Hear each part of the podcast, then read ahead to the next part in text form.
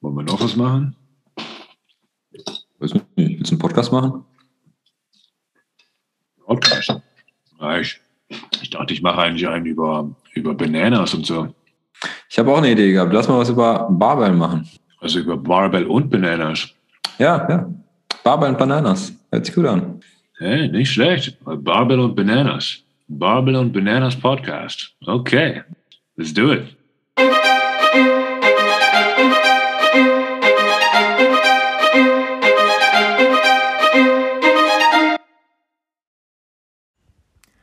Liebe Zuhörer vom Barbell und Bananas Physio Podcast. Es gibt eine neue Folge mit einem weiteren Kaffeeliebhaber neben mir und zwar ist das Leon Stäge oder auch bekannt als Moving Monkey. Er erzählt mir seine Story, wieso er sich gegen ein Medizinstudium und für ein Physiotherapiestudium entschieden hat. Dabei erzählt er mir auch, was er von dem Studium so gehalten hat, ähm, er so als Kliniker beziehungsweise Anwender ganz zahlreicher Bewegungsmodalitäten, wie zum Beispiel Touren oder Kampfsportarten wie BJJ ähm, oder Ballsportarten, die auch taktische oder strategische Elemente enthalten, wie zum Beispiel Fußball. Und ähm, was man da alles so daraus lernen kann, also nicht nur in Bezug auf seinen eigenen Körper, ähm, was das mit Selbstbewusstsein zu tun hat, sondern zum Beispiel auch mit dem Sozialen. Und ähm, dabei geht er besonders einmal darauf ein, wie sehr ähm, oder wie er in seinem Approach ähm, zum Beispiel mit Emotionen einen Zugang zu den Leuten findet oder was Interozeption für ihn dabei bedeutet und wieso es letztendlich Sinn macht, auf seinen Körper zu hören. Viel Spaß bei der Episode. So, willkommen zu einer neuen Folge vom Barbell und Bananas Physio Podcast. Ich bin Ferdi und ich sitze hier mit äh, Leon Stäge oder auch besser bekannt als Moving Monkey. Erstmal herzlich willkommen. Danke, Ferdi, für die Einladung. Bananas finde ich auf jeden Fall schon mal gut. Schon mal ein guter Start. ja, Bananen und Affen, das passt auf jeden Fall schon mal gut zusammen, auf jeden Fall. Ja, vielleicht erstmal für die Zuhörer, wie ich äh, dich kennengelernt habe oder wie ich auf dich aufmerksam geworden bin. Ähm, früher ähm, über YouTube, als ich quasi selbst äh, noch am Studieren war in der Physiotherapie oder vielleicht war ich da auch schon fertig, ich habe es gar nicht mehr genau im Kopf, hatte ich halt Videos von dir gesehen und äh, hatte die mal ausprobiert. Das waren so Mobility-Routinen und sowas. Und ähm, interessanterweise später war ähm, Shaila war eine Patientin von mir und Shaila ist hier in der Schweiz eine Olympic Lifterin. Ähm, und die Cool. äh, momentan hält sie halt den Rekord für, äh, die, für die Schweiz unter 60 Kilo, glaube ich. Dann war ich mal einmal kurz mit ihr trainieren und ähm, das war erstmal generell interessant, aber es war halt auch ganz cool, weil das Warm-up, was wir gemacht haben, da hatte sie mir dann ein YouTube-Video gezeigt und gezeigt, ja, das äh, hier ist so ein Physiotherapeut und äh, das war dann ein Video von dir. Sehr cool, sehr cool, freut mich. Ja, man weiß manchmal gar nicht so, wo, ähm, wo das Ganze alles rumschwirrt, ne, was man so im Netz verbreitet. Und äh, von daher umso schöner zu hören. Ja, also in dem Sinne, ähm, du bist auf jeden Fall auch in der Schweiz angekommen und das ist schon mal gut zu hören, dass die Physiotherapie hier Anklang findet, beziehungsweise auch über YouTube. Ja, ich äh, war jetzt hier gerade am Hausarbeit schreiben äh, für mein, mein Masterstudium jetzt und ich habe so über Mhm. Schwindel eine Hausarbeit geschrieben. Ja. Das so zu mir, wo kommst du denn gerade so her? Entweder so kopfmäßig oder hast du gerade ein Personal Training gegeben? Aha. Äh, ich habe gerade mir einen schönen Flat White aus meiner Siebträgermaschine gemacht. Sehr gut. Also von daher, äh, dann gerade noch meiner Mom, die kommt gleich noch. Ähm, die arbeitet auch äh, bei mir, für mich, mit mir. Ähm, ich habe quasi Movie Monkey so als Familienunternehmen aufgebaut, das wissen wenige. Aber mein Vater arbeitet im Vertrieb und äh, meine Mom in dem Fall im Kundensupport, genauso auch wie als Assistenz dann eben für mich und buchhalterisch. Und äh, ja, das ist so familienmäßig, ähm, machen wir das Ganze. Ah ja, mega cool, freut mich. Super. Ja, cool. Und ähm, vielleicht mal so zu, zu deiner Story. Ich bin da so ein bisschen aufmerksam geworden, habe mich so ein bisschen angelesen, aber korrigiere mich gerne, falls ich da falsch läge. Also früher hast du Fußball viel gespielt und ähm, was war jetzt so für dich der, der Mindset-Shift? Also du hattest dann einen Workshop bei Ido Portal gemacht und bist dann mehr auf Bewegung gekommen oder wie war das so? Äh, das auf jeden Fall. Also am Anfang war es äh, sehr viel durch Ido ähm, geprägt. Aber auch dadurch, das muss ich dazu sagen, dass ich vorher schon sehr inspiriert war durch andersartige Bewegungen nebst dem Fußball. Das kommt, meine ich, auch so ein bisschen daher, dass ich zwar dem Fußball immer sehr treu geblieben bin und immer das durchgehend ähm, als Hauptsportart äh, für mich beibehalten habe, aber vor allem war es, dass ich zusätzlich dazu auch noch im Hockey war, Tennis gespielt habe, Basketball gespielt habe, im Schwimmen war, Kampfsportarten ausprobiert habe, beim Judo angemeldet war. Und das waren halt wirklich nie so, ich mache das mal für ein Wochenende oder ich probiere mal aus und ist das was für mich? Und nee, äh, nee, doch nicht sondern schon auch für so ein oder zwei Jahre und dann auf jeden Fall auch irgendwie im Verein. Und je älter ich dann wurde, desto mehr wurde es dann natürlich wichtig, sich irgendwie zu fokussieren, damit man auch in einer Sportart besonders halt irgendwie auch brillieren kann. Es war mir durchaus wichtig, den Leistungsaspekt da nicht zu vernachlässigen. Und Fußball war da ganz klar an der Spitze. Und dann von einmal Training zu zweimal Training zu dreimal Training in der Woche, dann auch Vereine gewechselt, die dann höherklassiger gespielt haben, bis äh, Niederrheinliga oder Mittelrheinliga. Das ist so quasi eine vor der Junioren-Bundesliga und ähm, dann letztendlich dazu äh, gekommen, dass ich dann gemerkt habe, im Zuge des Abis, aber ah, ich will eigentlich mehr ähm, äh, können in dem Fall. Ja, okay. Ja, schon mal interessant. Ähm, was meinst du denn, was hast du so mitgenommen aus diesen anderen Sportarten neben Fußball? Also jetzt zum Beispiel Kampfsport sind ja dann andere Bedingungen. Wie war so deine Erfahrung?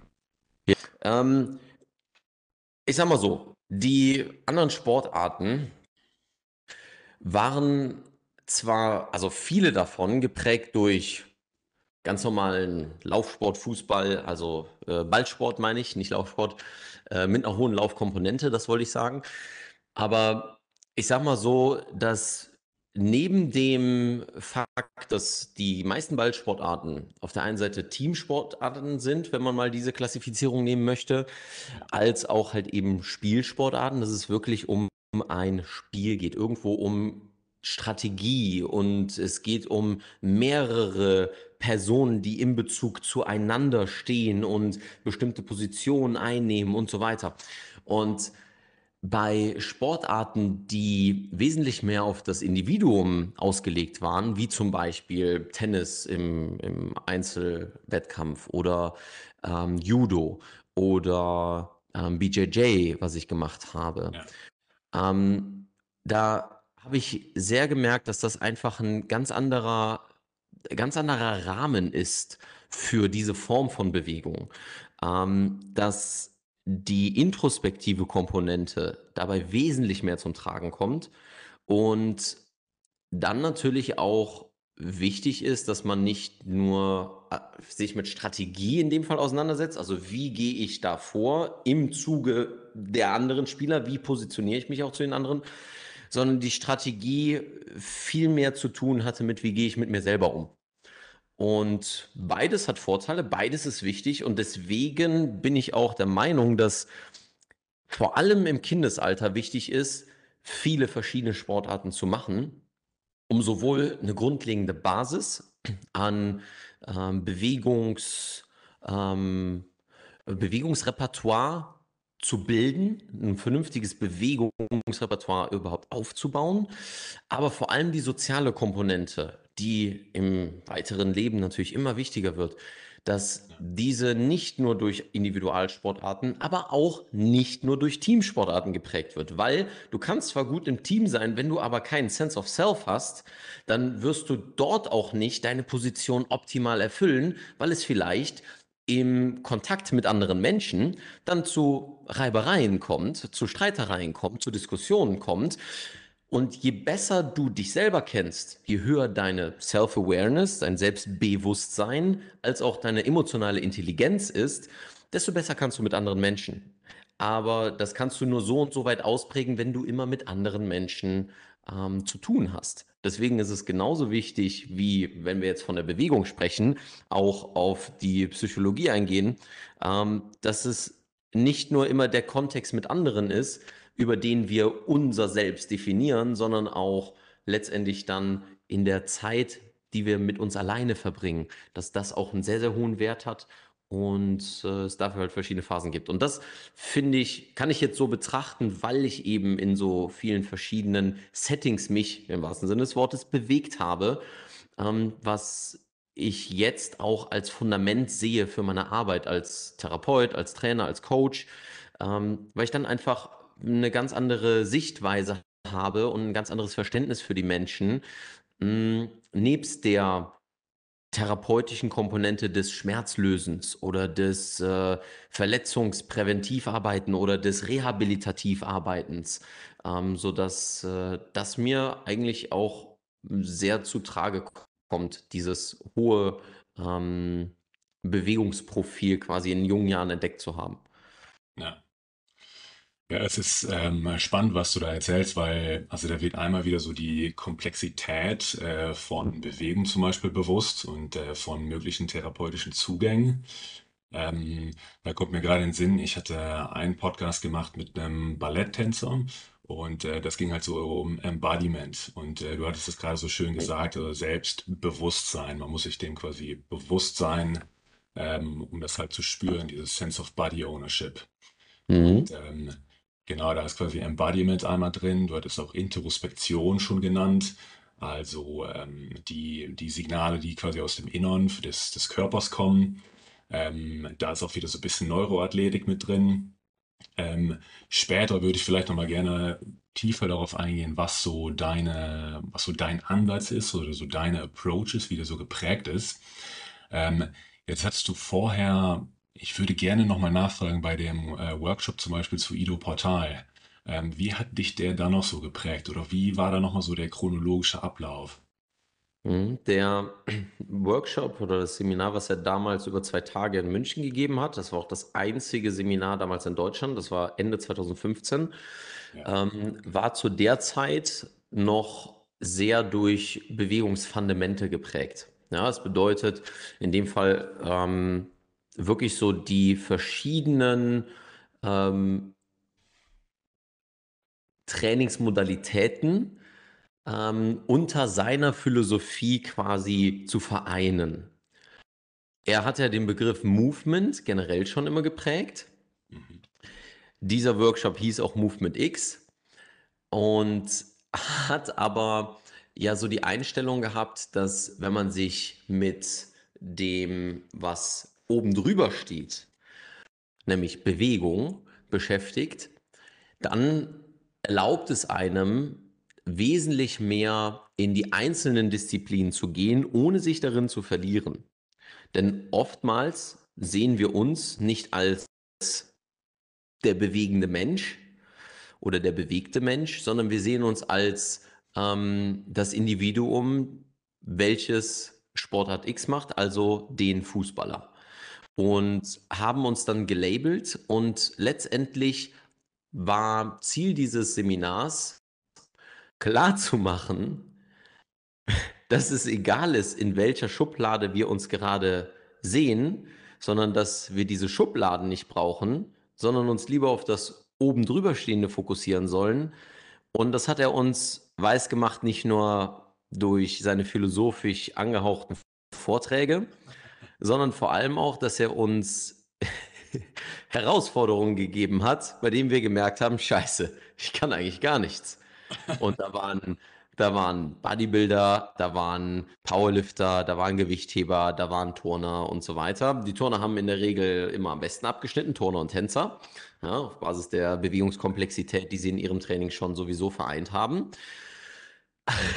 Aber letztendlich, um es, um es sehr einfach zu sagen, hat er gesagt, pass auf, du hast diesen Körper und du denkst, du kannst was. Ich zeig dir, du kannst gar nichts, weil du einfach die falsche Perspektive hast. Und diese auch israelische, ähm, ich will jetzt nicht auf, auf, auf die Region oder, oder, oder landmäßig beziehen, aber er ist halt auch durch das israelische Militär natürlich auch geprägt. Und da kam dann manchmal auch dieser General dann bei ihm raus und er sagt so, Du bist einfach viel zu schwach. Ist mir egal, wie viele Muskeln du hast, du bist zu schwach. Du hast den Fokus durch deine Spezialisierung auf die falschen Elemente gelegt. Für dich war wichtig, dicken Bizeps, dicken Trizeps zu haben. Und deine Rotatorenmanschette kann gar nichts. Du kannst nicht mal fünf Meter krabbeln, ohne dass dir deine Schulter zugeht. Oder dass du anfängst, Schmerzen in den Handgelenken zu bekommen, weil du da kein bisschen Widerstandsfähigkeit hast, wie kein bisschen resilient bist. Und daraufhin hat er das Ganze halt aufgebaut und ja, hat seine Vorträge im einarmigen Handstand gehalten und äh, während er auf seine, ähm, ein paar von diesen Gimmicks habe ich übernommen, während er auf seine Sprunggelenke, äh, auf die Außenkanten der Sprunggelenke gesprungen ist und auf seinen Zehen gelaufen ist und äh, Liegestütz, Handgelenk-Liegestütze gemacht hat und währenddessen weitererzählt hat, dann hat er uns Muskeln an Stellen gezeigt, wo ich gedacht habe, hey, da, also wie kann man dort noch nochmal zusätzlich über den Muskel, der dort ist, quasi den so hypertrophieren, dass äh, man den richtig sehen kann. Also so ein, so ein, so ein Muskel letztendlich ein sich in der Funktion vom Fuß, wirklich klein einfach nur. Ähm, ich mache es jetzt mal relativ simpel, damit man sich das vorstellen kann. Neben dem Malleolus, also letztendlich neben dem, ich mache es einfach, genau. Äh, aber es ist ja ein Physio-Podcast, ne? Also, äh, neben dem Sprunggelenk lateral auf der Außenseite und quasi direkt vorne unten runter. Äh, hatte der eine richtige Beule, es sah aus wie ein zweiter, äh, äh zweite Maleolengabel. So, und das alles nur, weil er regelmäßig mit äh, Barfußschuhen oder Barfuß ähm, dann irgendwelche Geländer äh, versucht zu balancieren und sowieso ganz viel barfuß gemacht hat und sein, sein Sprunggelenk in ganz vielen seltsamen Positionen, ne, das Out-of-Alignment-Training, was er sehr geprägt hat, ähm, gekräftigt hat. Und naja, so ist, sind die zwei Tage äh, irgendwie so abgelaufen. In dem Fall aber, dass, ähm, dass ich gemerkt habe, äh, wow, also er stellt mich nicht nur vom Mindset her auf den Kopf, er stellt mich körperlich auf den Kopf und so sehr, dass ich ähm, in der ersten Nacht von Tag 1 zu Tag 2, ich hatte die verrücktesten Träume. Ich, hab, ich kann ja nicht mehr sagen, was war. Ich kann ja nur den Eindruck vermitteln, dass okay. ich in dem Traum oben war, unten war, rechts, links. Ich bin die ganze Zeit getaumelt. Ich habe mich gedreht und habe einfach gemerkt, dass da ganz viel an neuen Informationen reingekommen ist und ich war auch platt. Ich war sowas von platt. Obwohl es körperlich, es war anstrengend, aber der erste Tag war nicht so anstrengend wie der zweite Tag. Der war noch viel, viel härter, obwohl wir schon vom ersten Tag ein bisschen auf dem Boden rumkrabbeln, bisschen mit den Handgelenken spielen, bisschen hängen und solche Geschichten, schon maximal Muskelkater hatten. Ja, und äh, letztendlich beendete er die zwei Tage dann. Ähm, das war jetzt nochmal wirklich so ein kleiner Ausflug gerade zurück.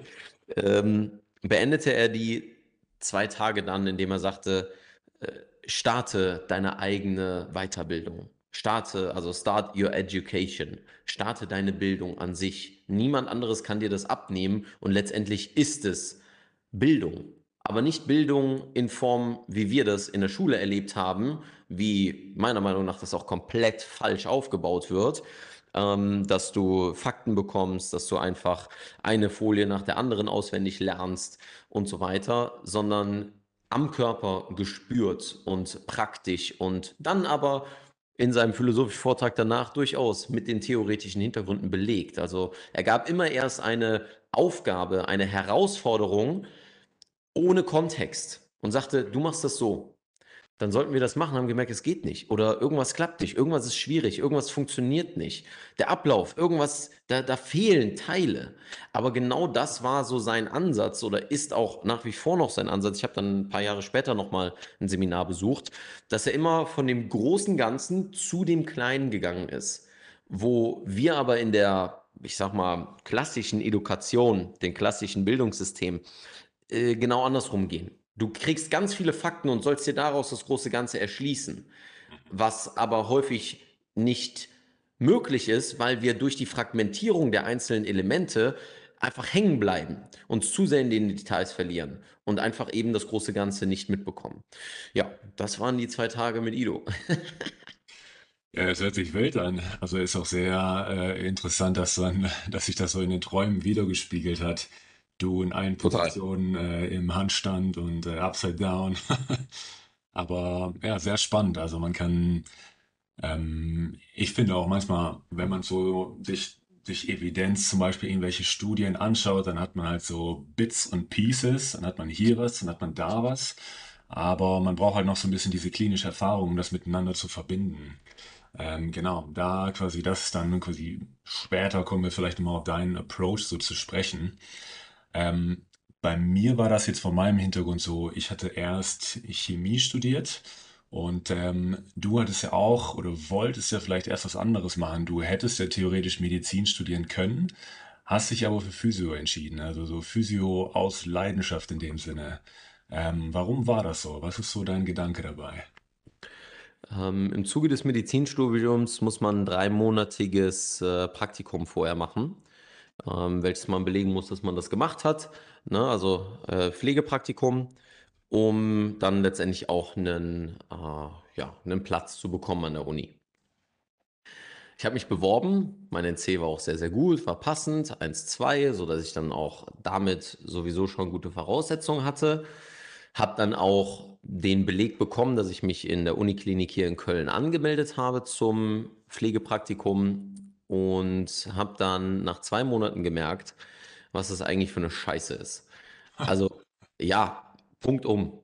Weil mir vorzustellen, dass ich im Zuge des Studiums vielleicht tausende Sachen lerne über den Körper, aber an sich immer noch kein Verständnis habe nach der Zeit, ähm, ist auch sowieso, Education und Bildung ist eine lebenslange Aufgabe. Das ist nicht, dass ich äh, an das Studium die Erwartung hatte, dann äh, alles zu wissen, aber dass ich im Gespräch mit den Ärzten, falls mal überhaupt ein Gespräch möglich war, ähm, nebst dem ganzen Stress, den die hatten und so weiter, ähm, die ich geführt habe mit dem einen oder anderen, Doktor und Professor und hasse nicht gesehen, ich gesagt habe, ja, mich interessiert das. Könnten Sie mir so ein bisschen sagen, was ich, was ich ähm, mitbringen muss, was ich erwarten kann, wenn ich das Studium mache? Da, dafür habe ich die Zeit im Pflegepraktikum genutzt, ähm, um wirklich zu sehen, kann ich mich denn mit dem identifizieren, was eigentlich nach dieser Episode des Studierens ansteht. Also wenn ich quasi den nehmen wir mal den, den, den Begriff, das Label des Studenten abgelegt habe, ähm, den offiziellen, wenn ich dann ähm, die ganzen Prüfungen hinter mir hatte, hinter mir gehabt hätte. Und habe dann einfach gemerkt, zusätzlich zu dem Fakt, dass ich allein durch das Studium mindestens zwei Jahre im Krankenhaus arbeiten muss ja. und das ein Ort ist, den ich absolut zum Kotzen finde und auch klar, in der Physio das, das ein oder andere Mal im ein oder anderen Praktikum auch der Fall war, weil ich in der Klinik war. Ähm, aber das war zumindest für einen verhältnismäßig übersichtlichen Zeitraum und nicht Jahre. Ja, das waren maximal drei Monate, wo ich gesagt habe, alles klar, swallow that pill, ist okay. Ich habe ja sowieso noch Movie Monkey on the Side, damals schon, ne, also dann damals auch aufgebaut. Und habe einfach gemerkt, ich kann mich nicht mit dem Status des Mediziners identifizieren, weil es kein bisschen mit dem Ideal zu tun hatte, welches ich damals von dem Thema Gesundheit, dem Thema Lernen über den menschlichen Körper ha habe und hatte und einfach gemerkt habe, dass ähm, ich nicht das lernen werde, was mich wirklich nachhaltig interessiert. Und für sechs Jahre Studium brauchst du irgendwo, also entweder sehr viel negativen Druck durch dein Umfeld. Von wegen, ich habe die Erwartungshaltung, du musst Arzt werden. Das ist die eine Sache, äh, die dich durch das Studium bringt. Oder dass du wirklich von dir heraus intrinsische Motivation, ein inhärentes Bedürfnis dafür hast, ähm, dann am Ende dort zu landen. Natürlich gibt es den einen oder anderen anderen Weg am Ende. Zum Beispiel ein Kumpel von mir, der Dr. Timo Osterhaus, oder ne, äh, äh, noch der ein oder andere, der mir jetzt gerade einfällt, den wird man jetzt nicht so kennen, aber äh, doch, ähm, zum Beispiel der ähm, David Böhland. Er hat zum Beispiel auch den klassischen Weg gemacht, hat auch in der Charité gearbeitet, hat dann aber später gesagt, pass auf, kein Bock mehr auf äh, Knie und Schultern äh, daran rumschnibbeln. Äh, dann immer mehr in einen klassischen Praxisalltag, in Anführungszeichen klassisch, und von dort dann weg seine eigene Praxis eröffnet, wo es super viel um Bewegung geht, wo es super viel um Assessment-Modalitäten geht, die er selber bestimmen kann. Und das ist einfach eine Sache. Ich habe mit äh, beiden noch mal ein Interview gemacht äh, findet ihr dann auch etwaig auf den sozialen Medien. Ähm, das wäre dann so ein Beispiel, wo ich sage, okay, cool, das wäre für mich auch ein Fall gewesen. Aber durch diese Zeit, dieser sechs Jahre und dann aber nichts, nichts, wirklich nichts, gar nichts zum Thema Bewegung zu haben, war einfach nicht das, womit ich mich identifizieren konnte. Ja, ja interessant. Also ähm, teilweise wir, wir als Physios es, wir kriegen ja zum Beispiel eine Diagnose auf dem Papier und das ist dann meistens halt eine strukturelle Diagnose, was halt aber wenig aussagt über die ja, physiotherapeutische Funktionsdiagnose, wenn man das so nennen will. Also halt wie äh, bewegt er sich, gibt es eine Bewegungskontrolldysfunktion oder irgendwie sowas. Also halt über genau diese Bewegung ist halt quasi keine Aussage getroffen durch diese Diagnose an sich. Ähm, und das ja, das ist dann quasi unser, unsere Kernkompetenz. Also finde ich auch spannend, dass du das ähm, auch so siehst oder dass es halt dein Interessensgebiet ist. Ähm, das, das Physiostudium an sich, wie, was hat dir das noch so beigebracht oder wie hat dich das geprägt? Betretenes Schweigen. Ähm, ähm, insofern wie der traditionelle Weg und ich sag mal, das Gesundheitssystem aus der Perspektive eines Therapeuten aussieht und abläuft und wie verkorkst einfach das Studium und die Lerninhalte an sich sind. Weil, sorry, also ich will niemanden auf die Füße treten, aber manuelle Lymphdrainage, manuelle Therapie, Elektrotherapie. Ja. Ähm, Ich hatte auch noch ein so, Jahr PNF und so Aquatherapie mit so Güssen ja, und sowas. Güsse und hast du nicht gesehen. Also irgendwo kann man immer einen Grund finden und ein Anwendungsgebiet und so weiter. Aber die Form, wie es vermittelt wird, ist, das ist eine Therapieform und das ist eine direkte, ein direkter Lösungsansatz für Schmerzen XYZ. So, das steht in der Gleichung als allererstes hinter dem Gleichzeichen. Hm, Also Schmerz gleich diese Therapie. hm, Kontext fehlt überall. hm, Und das eben einzufassen in ein großes Ganzes, auch eine Priorisierung vielleicht zu haben oder zu lernen, inwiefern du wirklich priorisierst. Ja, es ist immer, es ist immer auch die berufliche Erfahrung, die du selber dann auf dem Schlachtfeld sammelst. So. Aber letztendlich ähm, kann es nicht sein, dass ich mir dachte, okay, an dem Tag, als ich die Urkunde bekommen habe, Staatsexamen bestanden, Sie sind Physiotherapeut.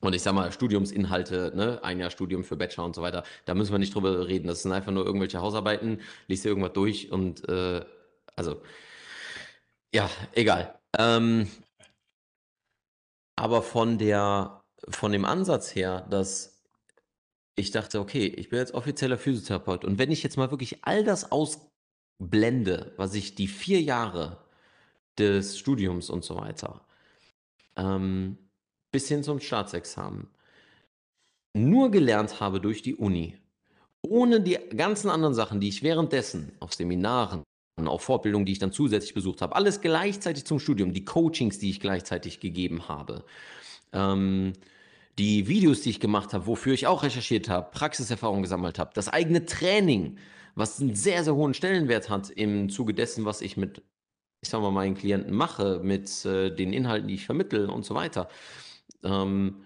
dass ich mich nur darauf fokussiert habe, in dem Fall, als ich die Urkunde bekomme, was habe ich durchs Studium gelernt? Das ist, das ist also ich würde keinen Menschen irgendwie anfassen.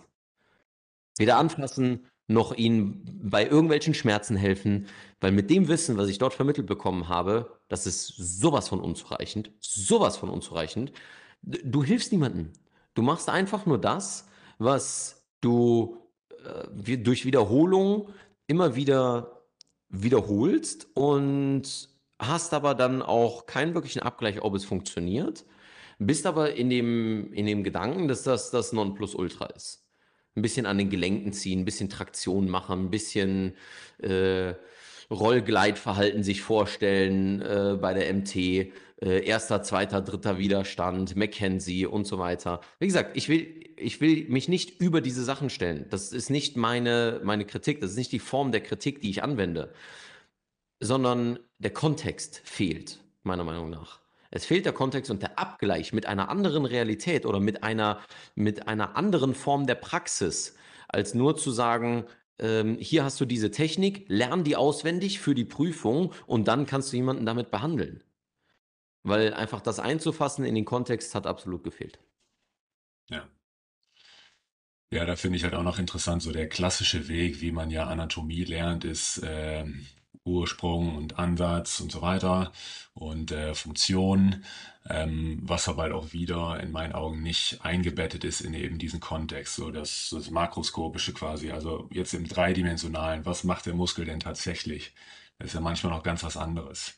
Also es ist, ja, es ist ja viel komplexer als das. Man versucht das so irgendwie beizubringen. Aber genau in jetzt einer dynamischen Bewegung haben die halt noch ganz andere, ganz andere Sachen. Ja, Genau, sehe ich relativ ähnlich. Ähm, was, ähm, ich will nicht Spezialisierung sagen, aber wie ist jetzt so dein Approach, wenn wir darauf mal zu sprechen kommen? Also, du hattest ja dann äh, Sachen gemacht zu Calisthenics, ähm, Touren, Krafttraining, olympisches Lifting. Was hast du da so für einen Hintergrund oder wie wäre so dein Approach, wenn man jetzt zum Beispiel so ein Training bei dir macht? Mhm. Ähm, also der Fokus ist ganz klar natürlich in Bewegung zu testen. Es gibt auch durchaus ein paar ähm, Muskelfunktionstests oder sonst was, die ich dann immer noch mal anführe. Ähm, dann durchaus natürlich auch einige so Neurotests, wenn man jetzt mal den Begriff Neuroathletik einfach nur mal nimmt. Letztendlich klassisch aus äh, dem Bereich Gleichgewichtstestung, ne, visuelles System und so weiter ähm, zu testen. All das, um mir einfach nur mal einen Überblick zu verschaffen. Und da ich mich natürlich, und das muss man auch sagen, ich fokussiere mich auf Sportler. Ich fokussiere mich auf ambitionierte ähm, Leistungssportler oder Sportler in dem Fall. Und auch nicht unbedingt Hochleistungssportler, sondern genau die Mischung aus dem ambitionierten Sportler, der gerne regelmäßig zum Sport geht, der etwas machen möchte, dem sein Körper sehr wichtig ist, der sich seines Körpers auch bewusst ist und der auch schon eine Trainingsroutine hat, der nicht erstmal irgendwie sagt, oh, ich habe 27 Jahre keinen Sport gemacht und ich würde mal gerne wieder anfangen, sondern, und nochmal, das ist nicht schlecht, ja, das ist jetzt keine, ähm, oh Gott, was, was bist du für ein Mensch, sondern das ist einfach nur, ich fokussiere mich auf diejenigen, ähm, denen ich äh, aus meiner Perspektive am meisten helfen kann. Und natürlich gibt es dann auch Rand, ähm, äh, Randbereiche, die wie zum Beispiel Mobilisationstraining, die auch jemandem helfen, der keine regelmäßige Sportroutine hat, sich nicht als Sportler unbedingt identifiziert, ja, Gelenksmobilisation und so weiter. Aber ähm, der Fokus ist Bewegungen zu testen, Bewegungsabläufe zu testen und vor allem mit dem Hintergrund, was willst du denn wieder können? Oder was ist das, was gerade nicht geht in Bezug auf deine Sportart? Das kann eine Kniebeuge sein, auch wenn Kniebeuge nicht unbedingt, da kann man sich wieder jetzt trainingswissenschaftlich drüber streiten und die Haare ausreißen. Ist das eine funktionelle Geschichte? Hat das wirklich einen Übertrag? Hat das einen Übertrag auf die meisten Dinge, die wir machen? Nein, das ist ja ein Laufmuster und ein Gangmuster, aber ist das Gangmuster dann wieder? Ja, also man kann dann immer weiter und weiter und weiter und weiter. Ähm, letztendlich ist mein Fokus im Coaching, den Menschen, der vor mir ist, ähm, zu sehen, wahrzunehmen, was der für ein Problem hat und ihn dort abzuholen, wo er gerade ist und ihn auf einen Weg zu bringen, den er dann für eine gewisse Zeit geht unter Anleitung und Betreuung, unter Coaching, nicht unter ich ziehe denjenigen über die Ziellinie oder ich ziehe denjenigen den Weg entlang, also aka nur passive Behandlung oder sonstiges zu machen, sondern ihn dazu zu befähigen, zu verstehen, warum bestimmte Abläufe bei seinem Körper nicht funktionieren und nicht indem ich ihm einen edukativen Vortrag halte ähm, über 25 Minuten, sondern ihn vor allem nach seinem Empfinden frage und immer wieder den Fokus auf denjenigen zu richten. Bedeutet zu sagen, ich bin letztendlich nur das Medium, was dir bestimmte Hinweise geben kann, dich leiten kann und dich führen kann für eine gewisse Zeit. Das sollte aber langfristig in dir verankert werden und es sollte langfristig ähm, zu einem Teil von dir werden.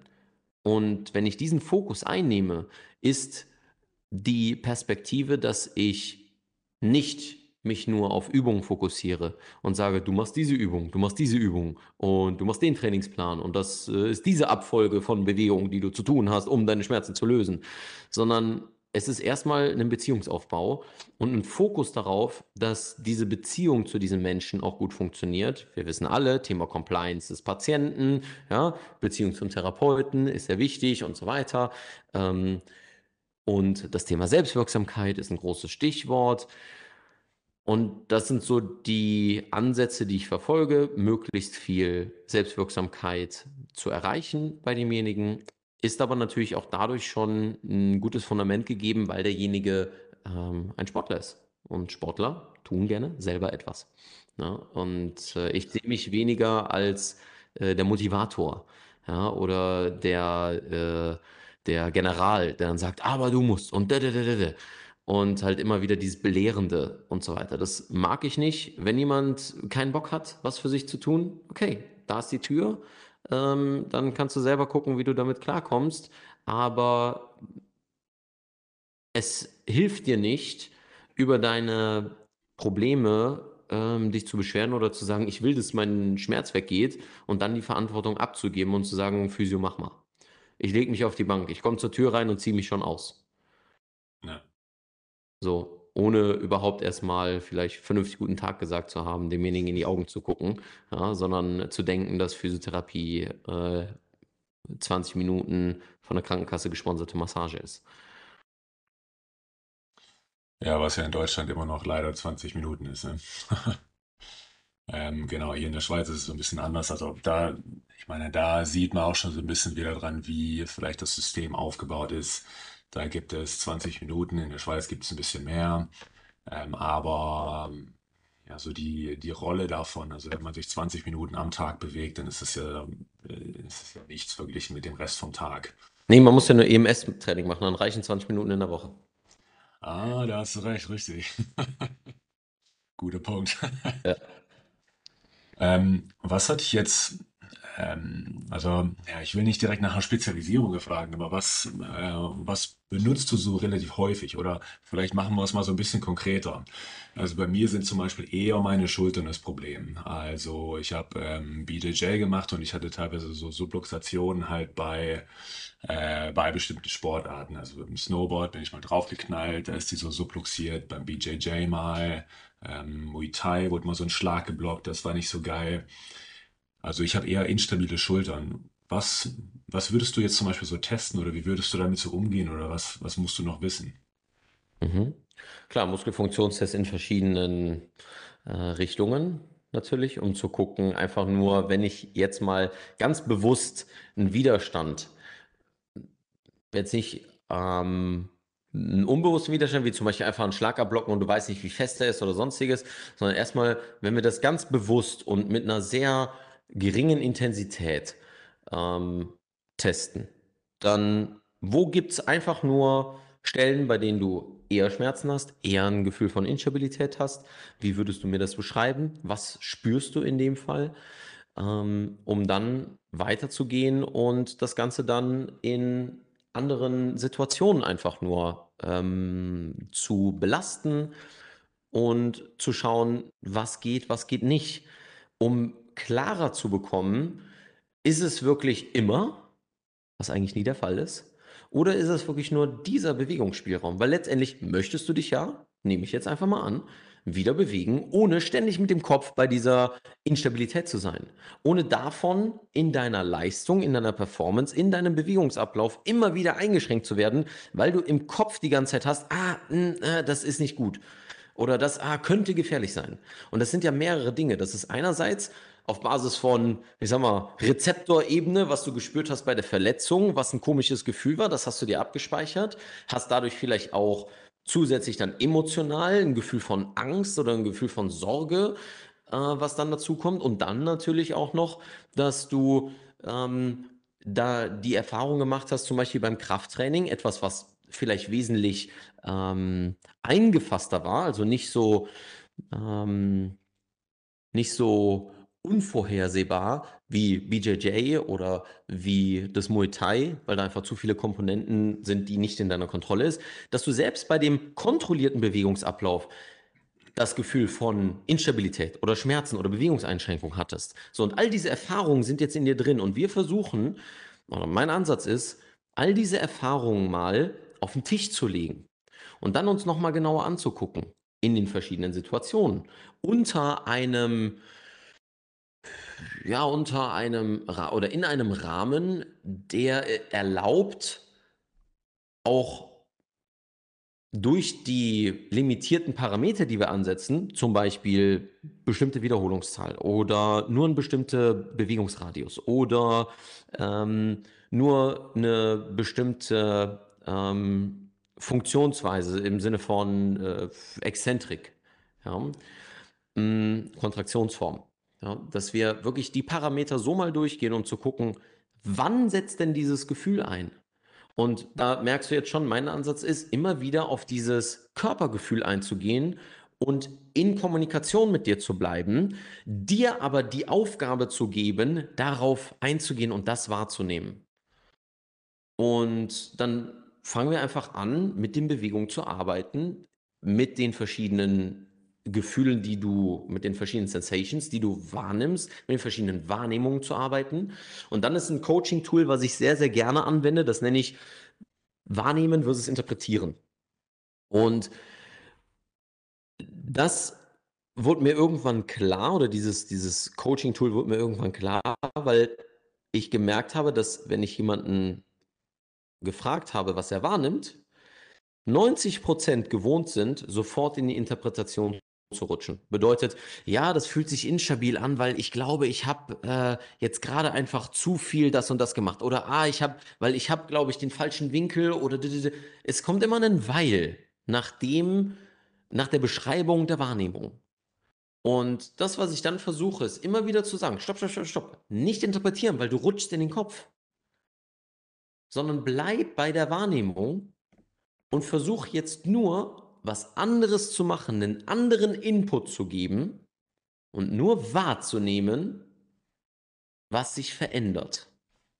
Und wenn wir dann merken, da verändert sich etwas und wir haben einen klaren Rahmen, in dem wir das machen, dann können wir auch eher sagen, warum das Ganze sich verändert hat oder warum es sich vielleicht jetzt besser anfühlt. Und selbst wenn wir keine Erklärung haben, weil wir als Therapeuten immer so den Drang haben, alles zu erklären und ne, Thema auch belegen und das muss alles bulletproof sein und so weiter, das geht aber wieder weg von sowohl der Wahrnehmung als auch von dem Individuum. Weil wir immer irgendeine kognitive, irgendeine Ratio-Antwort haben oder irgendeine Ratio-Antwort suchen. Das hilft demjenigen aber nicht, wenn er sich scheiße fühlt in der Bewegung. Weil für ihn ist nicht wichtiger zu verstehen, warum er sich scheiße fühlt, sondern ein anderes Gefühl zu bekommen. Und das erreichen wir nicht mit dem Kopf. Wann hast du mal, als du dich traurig gefühlt hast, dich da rausgedacht aus der Trauer, aus der Wut? Das kam nachher. Nachdem du den Emotionen Raum gegeben hast, Platz gegeben hast, da zu sein oder vielleicht auch mal, ich sag mal, für einen kurzen Moment rauslassen, wie zum Beispiel Wut, fuck, das ist so eine Scheiße, in einen anderen State versetzen, in einen anderen, in eine andere Bewegung, ja, bedeutet aus dem vielleicht closed rein, ich ziehe mich zusammen, hin in ich atme, ich öffne mich. Und durch die Bewegung eine andere, einen anderen emotionalen Zugang zu finden. Und danach, wenn wir das Gefühl verändert haben, wenn wir die Wahrnehmung verändert haben, dann fangen wir an, auch rational an die Sache herangehen zu können.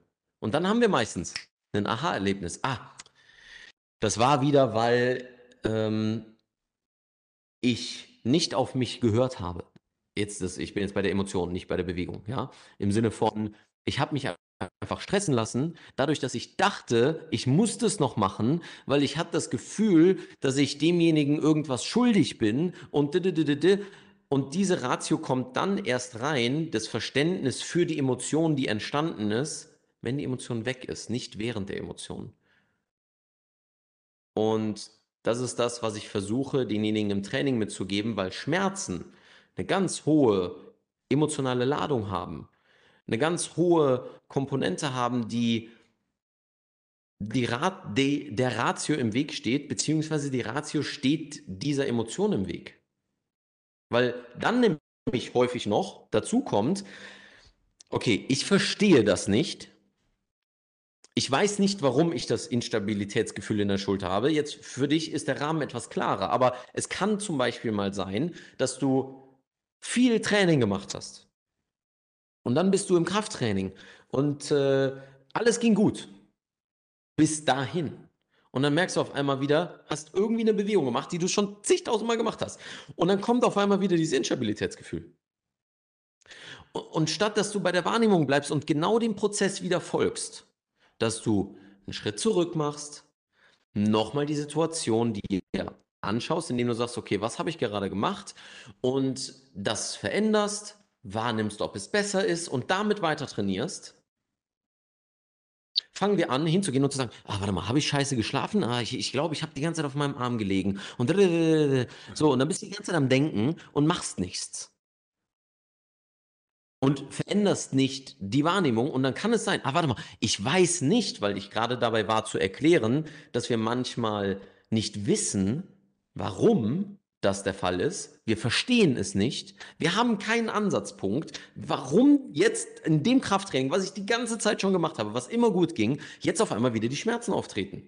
Das klassische Beispiel von dem Läufer, ja, der sein Läuferknie hat, der, keine Ahnung, 1000 Peterson Steps gemacht hat und seine Hamstring und Nordic Hamstring Curls und das und das und das und dann ging das wieder und auf einmal hat er bei derselben Strecke wieder den Schmerz. Und jetzt fängt er an, das versuchen zu wollen mit der Ratio nachzuvollziehen, kann es aber nicht. Was kommt? Eine andere, nicht hilfreiche Emotion im Sinne von Frust. Was nur eine Unterform von Wut ist. Gut. Statt mit Kalkül erstmal, okay, nicht schlimm, ich muss mich nicht identifizieren mit dem Schmerz, weil ich habe gelernt, damit umzugehen, auch mit der Emotion umzugehen. Ich habe verstanden, dass warum ich Angst gefühlt habe, wenn ich Schmerzen hatte, weil ich während ich daran gearbeitet habe mit den Modalitäten, die ich eben beschrieben habe, Schritt zurück, weniger machen, andere Sachen testen, das ist ein Schritt für Schritt, einen Überblick schaffen, um dann auch die Emotion zu verstehen, nämlich, ah, ich hatte Angst und Sorge, dass ich nie wieder laufen kann. Warte mal, äh, was ist das denn für eine Erwartungshaltung? Ja, aber die ist unterbewusst dann irgendwo da. Und wenn wir dann aber so Schritt für Schritt vorgehen und immer auch den Abgleich mit, dem, mit der Wahrnehmung haben, ohne zu viel zu interpretieren, sondern nur das zu interpretieren, welches, wofür wir einen klaren Rahmen geschaffen haben und nicht darüber hinaus, dann ermöglicht das uns, nicht nur eine andere Einstellung zu den Schmerzen und den Problemen zu haben, sondern auch eine andere Charaktereigenschaft zu entwickeln. Ja. Welches wir dann im therapeutischen Selbstwirksamkeit nennen. Und das ist das, was dann langfristig dazu führt, dass diejenigen nebst den Bewegungen und Übungen, die sie kennenlernen, einen Weg kennengelernt haben, den sie jederzeit wieder gehen können, weil ich sie dadurch geführt habe. Sie kennen den Weg und wissen dann auch mit sich selber dann besser umzugehen und sehen Schmerz als Teil von sich, als etwas, wo sie über sich lernen können und nicht nur eine Blockade, was sie eigentlich von ihrem Ziel abhält. Ja. Interessant, tatsächlich. Ich muss sagen, mich, mich freut es wirklich, dass du zum Beispiel so einen, so einen Ansatz hast. Und ähm, ich hatte mit meinem Podcast-Partner Fabian, ähm, hatten wir auch mal so ein Gespräch halt über Bewegung. Ähm, teilweise in Studien kannst du es halt irgendwie nur standardisieren und quantifizieren, was ja nicht unbedingt der Realität entspricht. Das ist ja viel komplexer als das. Und auch gerade zum Beispiel über Emotionen oder Gefühle zu arbeiten. Ähm, bei Fabian, meinem Podcast-Partner, ist es so, er hat zum Beispiel viel äh, Hintergrund aus dem Feldenkreisraum. Und, Cool. ähm, genau, Feldenkreis ist sowas. Ähm, Embodiment ist noch so ein Stichwort. Oder hat zum Beispiel auch so von State äh, geredet. Ähm, teilweise meiner ist eher so ein bisschen neuro angehauchter über Antonio Damasio und so weiter. Halt auch quasi mit Emotionen und Ja, somatischen am Anfang war das. Gefühl. Ja, genau. Das war nämlich genau das Gefühl, was wir beide auch gelesen hatten. Ja. Jetzt vielleicht einfach so die Frage an dich, wo kommt das bei dir her? Wo, wo, wo kommt der Hintergrund her? Sicherlich durch die Erfahrung und auch durch den, ich sag mal, Frust, den ich erlebt habe im Studium, dass ich gemerkt habe, dass die, dass der Fokus total nur auf Techniken und äh, sonstigen Sachen liegt, auf technischem Verständnis, auf Ratio und so weiter. Es gar nicht um die Menschen geht. Ähm, aber ich sag mal, natürlich auch aus der Kindheit. Also, dass es, ich sag mal, mir von meinem Charakter aus liegt, mit Menschen natürlich irgendwie umzugehen. Und dazu kommt, dass die Erfahrungen, die ich in der Kindheit gemacht habe, wie zum Beispiel Fußball, da immer schon irgendwie seit, seit Anfang an irgendwo eine Führungsrolle übernommen habe. Da kann man natürlich immer weiter gehen und immer tiefer gehen. Ähm, aber auch in der Schule. Immer wenn es irgendwo eine Gruppe gab, eine Gruppe von Menschen, oblag es mir irgendwo eine Führungsrolle zu übernehmen. Nicht im Sinne von, ich muss oben sein, sondern eine Führungsrolle. Das ist für mich die Definition von Führung. Andere Menschen mitzunehmen, auf Menschen besser eingehen zu können und ihnen ähm, vielleicht auch weiterzuhelfen. Und das hat mir komplett gefehlt in der kompletten Education, ähm, im Studium und so weiter. Und ich habe gemerkt, einfach in der Arbeit, die ich dann für mich gemacht habe, im Zuge von Moving Monkey, wie wichtig das eigentlich ist. Und das Feedback, was ich über die Videos bekommen habe, das war nicht, boah, Leon, das hast du jetzt aber toll mit Studien belegt. Oder das hast du aber erstens, weil ich es nie gemacht habe, weil, wie gesagt, ich es nicht mag, auf diese Art und Weise fortzubilden. Ähm, und mir wurde auch nicht gesagt von wegen, oh, das ist aber, ähm, das ist aber eine tolle technische Beschreibung dieser Übung, sondern hey, irgendwie hast du das auf, auf eine begeisterte Art und Weise vermittelt.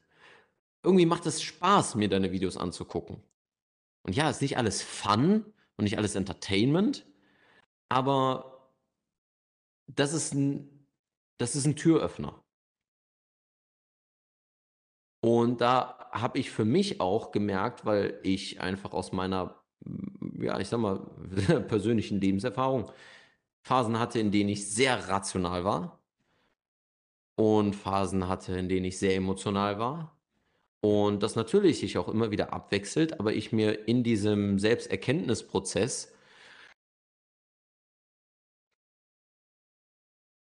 bewusst gemacht habe oder mir bewusst geworden ist, dass es, dass es nur in Verbindung geht und dass es nach wie vor ein Training für mich ist, diese Verbindung und diese Kanäle für diese Verbindung oder den Kanal für diese Verbindung offen zu lassen. Das habe ich auf keinen Fall abgeschlossen. ähm, aber mir zu erlauben,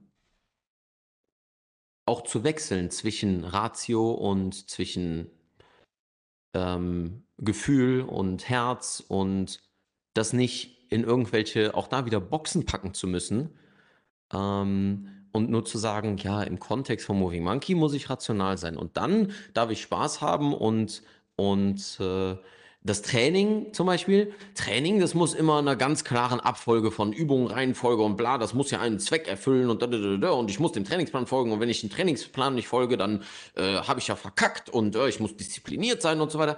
Ja, natürlich muss ich es langfristig durchziehen, aber was ist der einfachste Weg, um etwas langfristig durchzuziehen, dass es dir Freude bereitet? Und das gilt natürlich auch für unsere Patienten und unsere Klienten. Und deswegen sage ich übrigens auch Klient und nicht Kunde weil kann man auch gerne mal im Duden nachgucken, Klient, da ist der Fokus auf die Beziehung. Klient bedeutet relational und Kunde bedeutet Transaktion. Wenn du in den Supermarkt gehst, da bist du kein Klient, da bist du ein Kunde, weil es um die Transaktion geht. Produkte einpacken, Produkte kaufen. Fertig. Produkt über die Ladentheke, fertig. Das ist ein Kunde. Ein Klient ist eine Beziehung. Deswegen reden Anwälte von Klienten. Ja, natürlich haben wir im medizinischen Kontext das Wort des Patienten. Das finde ich auch gut. Patience. Das darf dieser Mensch nämlich mitbringen. Ja. ja. Das heißt, wusste ich gar nicht. Naja, ich meine, ich, also ich spiele halt gerne mit Sprache. Das ist quasi so der nicht, nicht rationale Teil dessen, was ich gerne für mich privat auch mache, Texte schreiben. Das ist der, das ist irgendwie mein Weg, um zu meiner Emotionalität einen gewissen Zugang zu haben oder auch einen gewissen Ausdruck dem zu verleihen. Ähm, ich formuliere gerne, ja, ich rede gerne, nicht aber im Sinne von, dass ich mir gerne beim Reden zuhöre, ne? von wegen, da, man sagt, ja, der, der, hört, der, der hört sich gern selber reden, so. Äh, das ist damit nicht gemeint ähm, sondern formulieren, Sprache, ähm, Sprache in dem Fall auch irgendwo damit zu spielen, ja, mit Worten zu spielen. Ähm, das ist so die Kunstform, die mich am meisten äh, anzieht, zu der ich den meisten Zugang habe.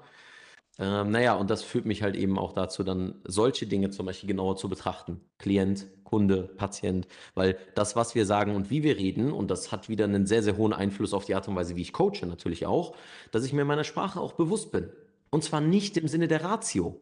Nicht im Sinne von äh, NLP, das ist jetzt eine Technik, die ich anwende und so weiter. Ich habe total häufig vermittelt bekommen, dass ich irgendwie äh, zum Teil irgendwelche NLP-Techniken verwende. Ich habe nie irgendwas über NLP gelernt.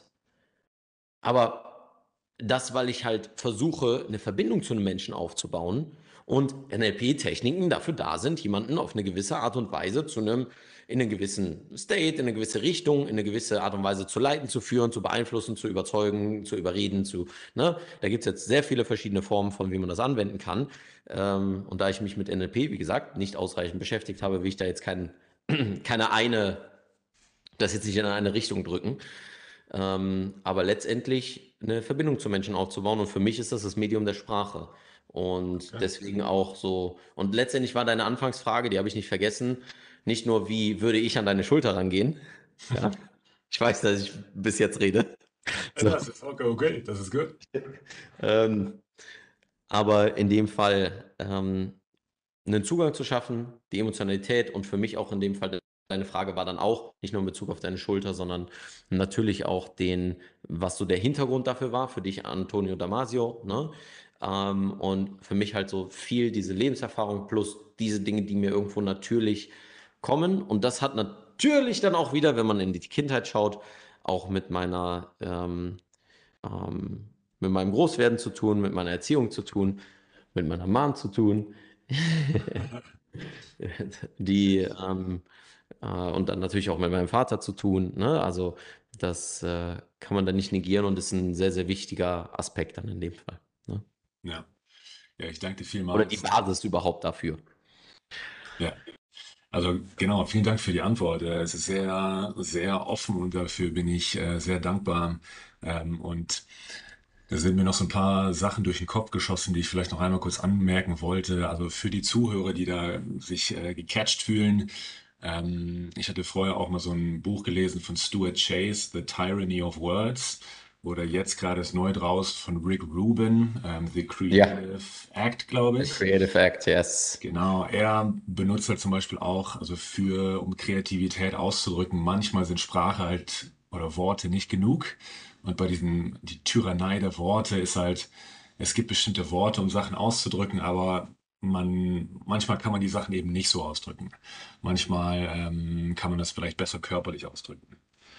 Genau, also super interessant für den Input. Ähm, vielleicht noch so als ähm, letztes Thema, so vom, vom Haupttopic hier einmal. Ähm, du hattest eben noch kurz Atmung einmal erwähnt und Atmung, finde ich, ist ein sehr wichtiges, sehr komplexes Thema. Ähm, es gibt äh, irgendwie 450 plus Systeme, wie man Atmung beibringen kann und so weiter. Irgendwie gibt es keinen Konsens, was jetzt falsch und was richtig ist. Deswegen einfach vielleicht mal so aus der Hüfte geschossen. Was ist so deine klinische Erfahrung oder was, was machst du so mit der Atmung? Wie gehst du damit um? Ähm, durch die Nase einatmen und maximal durch den Mund ausatmen. Mund ist zum Sprechen und zum Essen. Gut. Also zur Nahrungsaufnahme und zur Kommunikation, nicht zum Atmen. Ja, kontextabhängig, bla bla bla. So, ähm, wenn du jetzt sprintest, versuch mal durch die Nase weiter zu atmen, so. Aber ne, letztendlich Nase ein, Mund aus oder besser Nase ein, Nase aus. Ähm, gilt auch für den Schlaf. Großes Thema, was ich mit vielen angehe, auch zur Stressreduktion. Parasympathik Parasympathikotonus und all diese ganzen Geschichten. Äh, auch im Thema Atemhilfsmuskulatur. Ja, oder immer, ich kriege keine Luft, immer viel. Auch da wieder alles sehr einseitig. Brustatmung, Bauchatmung, blablub. Ja, da kann man dann wieder sehr sich drüber streiten. Aber auch eine Sache, die ich sowohl bei vielen Klienten als auch bei mir selber erfahren habe. Ähm, Thema Sleep Tape, ja, wenn man einfach das, die Schwierigkeit hat, durch, äh, den, durch die Nase zu atmen im Schlaf, dass man immer wieder mit trockenem Mund aufwacht, immer wieder irgendwie da in diese Richtung Probleme hat. Also bei mir kommt das ganz klar daher, dass ich halt jahrelang Zahnspange getragen habe Ne? Und äh, mit der Zahnspange dann einfach irgendwie Mund so voll und irgendwie dann mit geschlossenem Mund, dann ging der nicht richtig zu oder dann haben die Zähne wehgetan und dann ne, einfach dadurch mir angewöhnt, über die, den Mund zu atmen. Weil es dann einfacher ist, etwas entspannter ist, der Mund sowieso nicht so ne, zu ist. Ähm, und das ist eine Sache, die beim Thema Atmung schon mal eine ganz große Komponente einnimmt, auch in den Modalitäten, die ich mit meinen Klienten mache, ähm, aber auch für mein eigenes Training und dann letztendlich noch Atmung in Bezug zum Brustkorb, dass man eben nicht immer hier, immer Extension der BWS, immer ne, ähm, alles, was äh, hoch ähm, thorakal ist, sondern versuchen, Rumpfanbindung zu schaffen, vor allem über die Rippen, über die forcierte Ausatmung. Ähm, das siehst du bei allen möglichen Sportlern, den Stack, ja, also den Stack vom Brustkorb über, den, über das Becken. Ähm, auch das so ein zweiter sehr wichtiger, wesentlicher Aspekt. Super simpel eigentlich nachzuvollziehen und auch das eine Sache, die ich bei mir stetig trainiere, trainieren muss, ähm, weil einfach auch durch das Fußball und dann die Atmung, kein Wissen davon, kein vernünftige, in dem Fall ähm, Assistenz und, und Training dazu gehabt, während des Fußballs immer so gelaufen, immer so gesprintet, immer Brustkorb, ne? relativ offen. Das sind so zwei Dinge, ja. die ich da nennen würde. Und ja, als Basis einfach, Basis ist das Fundament jeglicher Grundlagen. Den Satz muss ich mindestens einmal in jedem Podcast sagen. so ist es. Und da sieht man auch wieder schön, ähm, wie breit aufgestellt du bist oder wie breit gefächert das Wissen ist. Also das steckt halt vielleicht eher so, ich kenne das jetzt zum Beispiel eher aus dem Ayurvedischen, so John Duyard, ähm, so das mit der Nasenatmung zum Beispiel oder Buteiko, Atemtechniken und so weiter. Ähm, genau, die, die Interessierten, die können da zum Beispiel nachlesen darüber. Dann zum Abschluss gibt es immer so drei Fragen, die ich den Gästen stelle. Und zwar, die erste ist, welches Bewegungsthema ist deines Erachtens entweder total überbewertet oder total unterbewertet? Gelenksmobilisation wird immer sehr, sehr einseitig betrachtet als Beweglichkeitsthema, als äh, vielleicht auch ne, Gelenksmanipulation oder sonstiges. Ähm, aber die Erfahrungen, die ich mit Gelenksmobilisation gemacht habe, einfach die Gelenke im Raum zu bewegen, zu kräftigen und das in verschiedensten Positionen und durchaus auch in einem hohen Bewegungsradius. Das hat mir überhaupt die Welt der Bewegung eröffnet. und äh, wie wichtig das ist und was für ein Bewegungsverständnis und was für ein Körpergefühl du dich aufbauen kannst und wie oft es manchmal auch einfach nur damit ähm, in, in verschiedenen Richtungen eine Bewegung besser macht, einfacher macht und auch als Assessment-Tool und auch als, ähm, als simpelste Regression einer Bewegung und als Bewegungsschule ist meiner Meinung nach immer noch unterbewertet und wird immer noch zu viel in die Richtung von, ich muss halt beweglicher werden oder Gelenksrange of Motion maximal ausweiten und so und immer nur in diese Schublade. Dabei ist es, ist es eine Brücke. Es ist eine Brücke zwischen all diesen ganzen. Es ist wie so ein, wie so ein Kleber zwischen Kraft oder mehr Last zu bewegen, ähm, mehr Beschleunigung in dem Fall ähm, zu ähm, zu trainieren, also Schnelligkeit oder Ausdauer oder egal was, äh, Schmerzen. So, es ist nicht die Lösung. Es ist nicht das Pflaster, es ist nicht das Patentrezept, es ist nicht ähm, das eine, aber es ist ein Kontext und eine Sache, zu dem man immer wieder zurückfinden kann und von dem man wieder aufbauen kann und immer wieder in andere Richtungen gehen kann. Ähm, von daher nach, nach wie vor unterbewertet. Ja, sehr gut. Ähm, die zweite Frage ist, ähm, es ist sehr grob und du darfst philosophisch antworten oder auch nicht. Ähm, was ist Bewegung für dich? Nachdem wir die ganze Zeit über Bewegung geredet haben. mir fällt jetzt einfach, das erste, was mir einfällt, ist der Kühlschrankspruch. Bewegung ist Leben, Leben ist Bewegung. Also alles klar, Kühlschrankmagnet haben wir auch abgefrühstückt. Oder Bumper Sticker, wie man es im Englischen nennt. Ähm, äh, für mich ist es natürlich mein Leben insofern, dass es meine Arbeit ist, es ist meine Freizeit, es ist mein Hobby, es ist, ähm, es ist äh, ein Teil von mir, ähm, es ist, äh, es ist eine, eine Brücke zu Menschen, es ist eine Verbindung, ähm, es ist äh, ein Spiegel ein Spiegel, um mehr über mich zu lernen. Ähm, alles. Und das ist eine sehr gute Antwort. Vielen Dank. Ähm, die dritte und letzte Frage ist, äh, gibt es gerade etwas, was du neu lernst? Ja, Latte Art. okay. Latte Art. Wie dein äh, Flat White gerade aussah.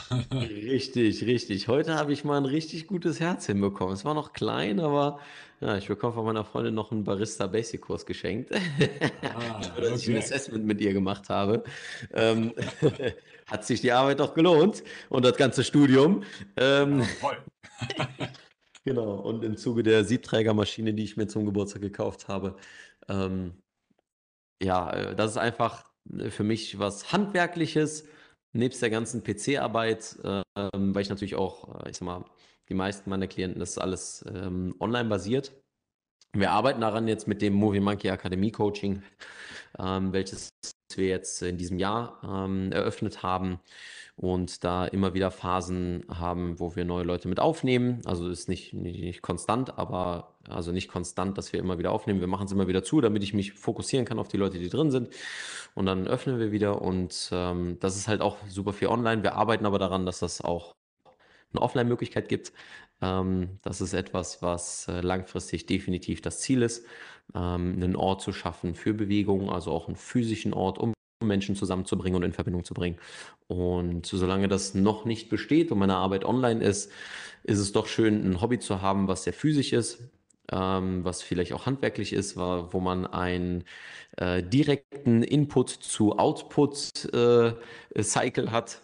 Ja, also wenn ich so viel Gramm Kaffee nehme und so viel Wasser da durchschiebe und dann äh, mit äh, äh, der Bohne und der Röstung und so weiter, ja, da kann man dann viele Dinge sowohl ausprobieren, als auch es gibt immer eine klare Abfolge, warum, wieso etwas im Zusammenhang ein besseres Ergebnis oder ein schlechteres Ergebnis hat. Und nicht so ein multikomplexes System, Thema BPS-Modell, Thema menschlicher Körper, Thema Mensch, Thema Bewegung, was so multifaktoriell ist, dass manchmal die, die Einfachheit dessen, also des Kaffees, äh, des Kaffeemachens, des Kaffeezubereitens, ähm, mir da äh, sehr ein, einen sehr schönen Ausgleich bietet. Und ähm, deswegen äh, obsessiere ich da. Und es ist nicht, dass ich da jetzt jeden Tag fünf Kaffees saufe, sondern es ist wirklich tatsächlich ein Kaffee. Und der wird dann aber fokussiert und zelebriert. Ähm, und deswegen Latte Art. Und natürlich lerne ich nach wie vor Italienisch. Ähm, weil meine Freundin Italienerin ist oder Halbitalienerin und äh, deswegen das Ganze da wesentlich, sie lebt auch in Italien, deswegen ähm, ja, will ich mich da natürlich auch mit Händen und Füßen nicht nur auseinandersetzen und unterhalten können. Äh, sie kann fließend Deutsch, sie kann wunderbar Deutsch, das ist ein Vorteil. Aber äh, ja, wie ich eben gesagt habe, das Thema Sprache liegt mir sehr und da fühle ich mich dann manchmal schon sehr, Ah, verstehe. äh, äh, ja, sehr eingeschränkt und äh, da merke ich schon, wie viel an Identität bei mir mit dem Thema äh, Sprache zusammenhängt. Und äh, deswegen ist das noch so ein zweites Thema. Und ich sag mal, Klavier ist auch so ein ongoing Process, aber das ist mehr so ein ganz lockeres Hobby im Sinne von, ich übe immer mal ein paar Akkorde, immer mal ein bisschen Fingertechnik. Das ist nicht, dass ich da den krassen Fokus drauf lege, jetzt Chopin irgendwann zu spielen. Vielleicht irgendwann schon, aber da ist wirklich nur, ich mag den Klang. Ich habe mir ein äh, Klavier gekauft ähm, und es ist auch da wieder was Handwerkliches. Das sind so drei Dinge. Cool.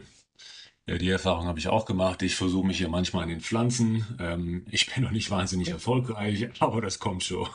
Ja. Ja, Genau. Leon, also vielen Dank äh, und verzeih mir, falls ich ähm, äh, versucht habe, quasi das irgendwie in Boxen zu packen. Ähm, es ist immer schwer, quasi die Tyrannei der Worte, um darauf hier zu sprechen zu kommen.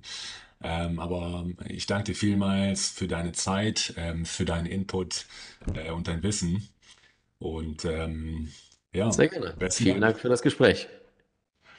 Und dann für die Zuhörer vielleicht noch, falls euch die Folge gefallen hat, dann klickt auf Like, äh, Subscribe, Share und so weiter. Lasst es in euren Freunden mal sehen. Und da wünsche ich euch noch viel Spaß.